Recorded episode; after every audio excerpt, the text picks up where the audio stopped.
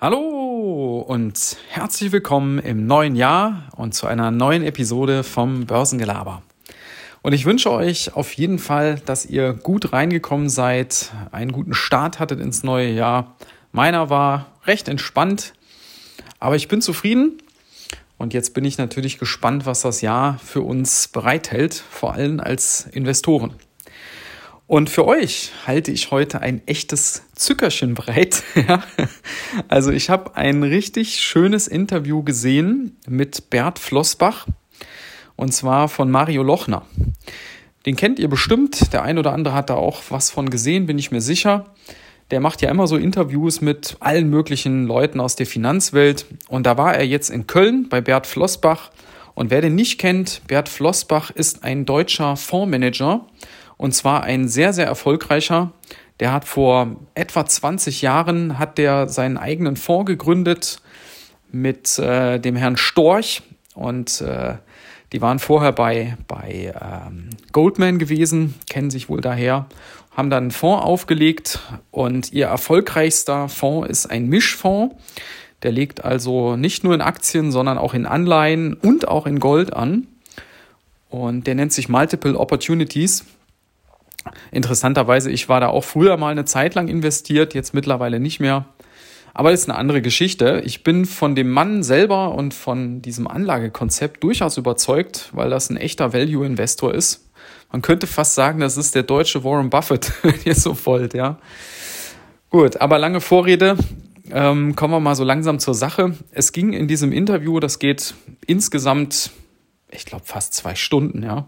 Ich verlinke euch das mal in den Shownotes, wer das mal in, in Gänze sehen möchte, aber da ging es um alle möglichen Themen. Und ich habe mir eine kleine Notizliste gemacht mit so Punkten, die ich besonders spannend fand und wo ich denke, dass die euch auch besonders interessieren werden, weil das Fragen sind, die wahrscheinlich im Moment fast jeder hat. Und die will ich mal mit euch jetzt äh, gemeinsam durchgehen. Zunächst fangen wir mal mit dem Wichtigsten an. Er hat also ziemlich am Anfang schon zugegeben, auf die Frage, ob es das denn jetzt gewesen war mit, mit dem Bärenmarkt, wann der Bärenmarkt zu Ende ist und was wir da jetzt genau erwarten können und so weiter. Da hat er ganz klar gesagt, also auch er hat keine Glaskugel. Ähm, er kann auch nicht voraussehen, ob der Tiefpunkt jetzt war oder nicht. Und das fand ich sehr ehrlich. Was er aber auch gesagt hat, ist, dass ähm, den Bereich, den wir jetzt im S&P 500 sehen, und das ist vielleicht auch noch interessant äh, für die Fondsmanager, ist meistens der S&P der Index, auf den man schaut. Ja, das äh, sind die 500 größten amerikanischen Unternehmen. Äh, den empfiehlt auch Warren Buffett immer. Also er bezog sich immer auf den S&P und den Stand im S&P, also nix DAX. Ja.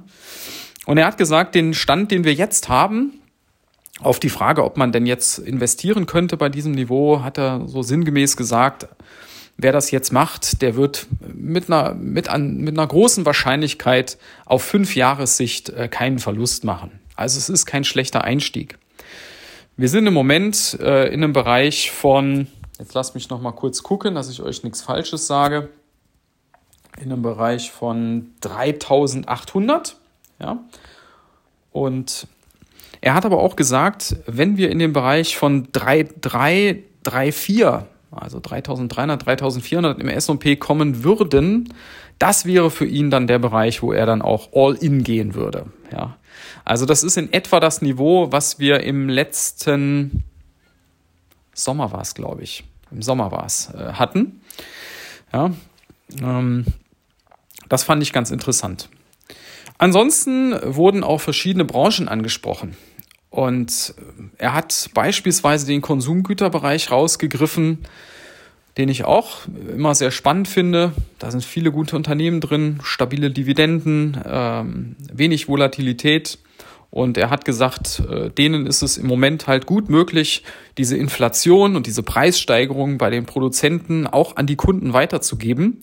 Im Durchschnitt wären da wohl Preiserhöhungen von zehn Prozent realisiert worden. Er hat Pepsi mal rausgegriffen und hat gesagt, die haben sogar 17 Prozent Preiserhöhungen durchbekommen bei kaum Nachfragerückgang. Also das spricht für ein sehr solides Geschäft, was ja auch die Aufgabe von solchen Unternehmen ist, dass sie das Depot stabilisieren.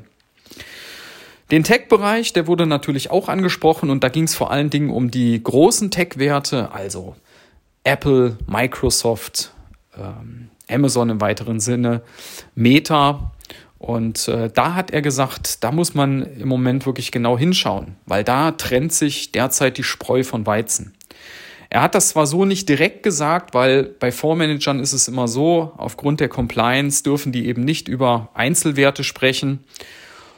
Und, aber so zwischen den Zeilen kam so raus, dass er Microsoft und auch eine Apple äh, durchaus für die, für die besseren Tech-Werte hält und dass eine Meta im Moment doch große Probleme auch aus seiner Sicht hat. Er hat auch PayPal angesprochen. Also da, da muss man wirklich genau hinschauen, was jetzt wirklich kaufenswert ist und, und was nicht. Und vielleicht noch zum Tech-Bereich, das fand ich auch sehr, sehr spannend, was er gesagt hat. Äh, Zitat, äh, Tesla ist ja ist sehr erfolgreich und sehr profitabel. Ja, da hat er so Tesla in irgendeinem Zusammenhang so rausgegriffen und wollte das so ein bisschen abgrenzen. Ich glaube, es ging um den ARK Fund von Kathy Woods. Genau, diesen ARK Fund, ARK ETF von Kathy Woods, das sind ja alles nur so Tech-Dinger drin da hat er gesagt, das ist für ihn so der Inbegriff des, des, der Tech-Aktien und da gucken sie immer drauf und da müsste man aber genau differenzieren, was da wirklich gut von ist und in dem Zusammenhang hat er dann Tesla angesprochen. Sehr erfolgreich, sehr profitabel, fand ich interessant. Ich werde mal in den Unterlagen schauen, vielleicht haben die ja jetzt im Moment da auch eine Position aufgemacht. Die veröffentlichen ja die die kompletten Fondsunterlagen mit dem kompletten Bestand ja immer nur alle halbe Jahre und immer sehr zeitversetzt. Das ist immer ganz interessant. Die wollen wahrscheinlich nicht, dass ihre, ihre Käufe eben einfach so kopiert werden können. Also kommen immer so ein halbes Jahr später erst der Bericht. Und ansonsten veröffentlichen die immer nur die Top 10 Positionen, aber die sind immer sehr, sehr konstant. Ja. ja, das also dazu. Tech.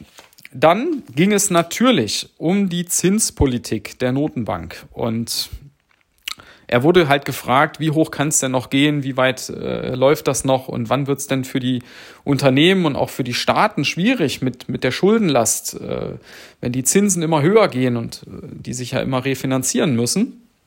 Und da hat er gesagt, in den USA rechnet er damit, dass der, dass der Scheitelpunkt irgendwo im Bereich zwischen 5 und 6 wahrscheinlich liegen wird. In Europa, sagte er, sollte das ein ganzes Stück drunter sein, weil da sind viele Länder schon deutlich früher, äh, kommen die in die Bredouille.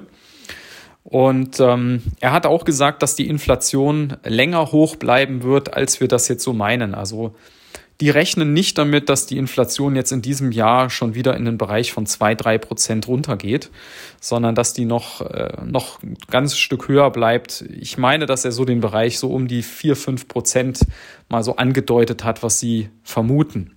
Ja, ja ansonsten wir haben gerade über Tesla gesprochen, äh, waren auch die deutschen Autowerte ein Thema. Äh, und da hat er schon gesagt, dass er die für günstig hält, gerade bei den Dividenden, die da gezahlt werden.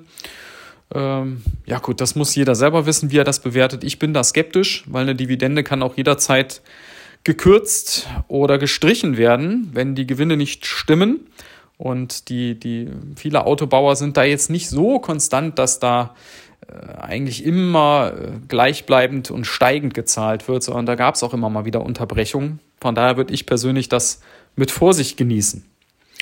Ja, mh, hm, ja, und dann vielleicht noch, das fand ich auch sehr interessant, ganz witzig, dass er das so gesagt hat. Er wurde dann auch zu Rohstoffen gefragt und äh, was denn so seine Meinung ist, ob er da was zu sagen hat zu äh, Rohstoffen wie zum Beispiel Zink, äh, Kupfer und so weiter.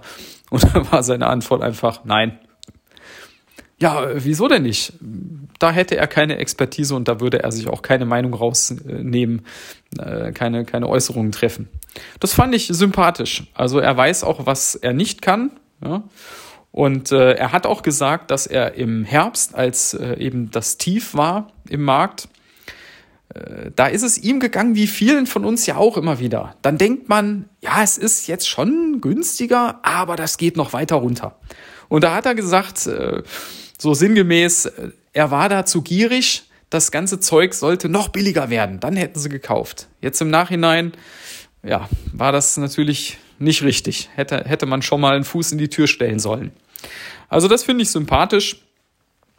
Ja, und als letztes äh, wurde dann natürlich auch noch angesprochen der Goldpreis und Gold. Das ist ein Rohstoff, wenn man so will, aber es ist ja nicht wirklich ein klassischer Rohstoff, sondern eben auch so eine Art Ersatzwährung. Und das ist ein Bereich, da kennt sich Flossbach durchaus aus. Die halten in diesem äh, Multiple Opportunity Fonds immer einen recht großen Anteil an Gold. Im Moment liegt der, meine ich, bei etwa 15 Prozent. Und ihr müsst euch vorstellen, der Fonds ist etwa 25 Milliarden groß. Das heißt, 5 Milliarden werden in Gold gehalten. Und zwar nicht über Zertifikate, sondern wirklich im physischen Gold, Barren. Die haben also irgendwo Lager angemietet und da liegen dann Goldbarren für 5 Milliarden rum. ja, da sind sie auch mal gefragt worden, ob das denn auch regelmäßig jemand kontrolliert. Und da haben sie natürlich gesagt, ja, ja, da fährt dann auch immer mal einer hin und guckt, ob die da wirklich noch sind.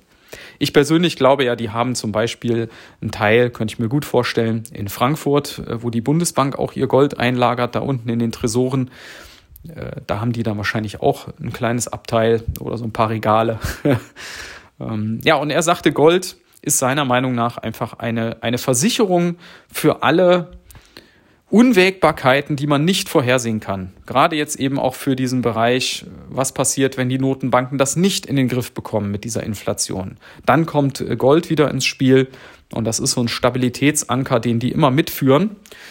Der Anteil, der variiert immer so ein bisschen, der liegt auch manchmal unter 10 Prozent. Im Moment ist er relativ hoch. Ja. Und ähm, ja, also da, das, das ist einfach so eine Versicherung, die die da haben. Da wird jetzt nicht riesige Wertentwicklung von erwartet. Und äh, ja, also alles in allem fand ich das ein wirklich gutes Interview, viele Themen angesprochen. Wer Lust hat, da mal das Ganze zu sehen, guckt da mal rein. Er ist ja von seiner Art her auch so ein, so ein ruhiger, sachlicher Typ, aber durchaus auch hier und da mal so das eine, ein oder andere Sprüchlein, ja. Also kann ich nur empfehlen. Ja, in diesem Sinne wünsche ich euch einen guten Start in das Jahr und natürlich viel Erfolg an der Börse. Bis dann. Ciao.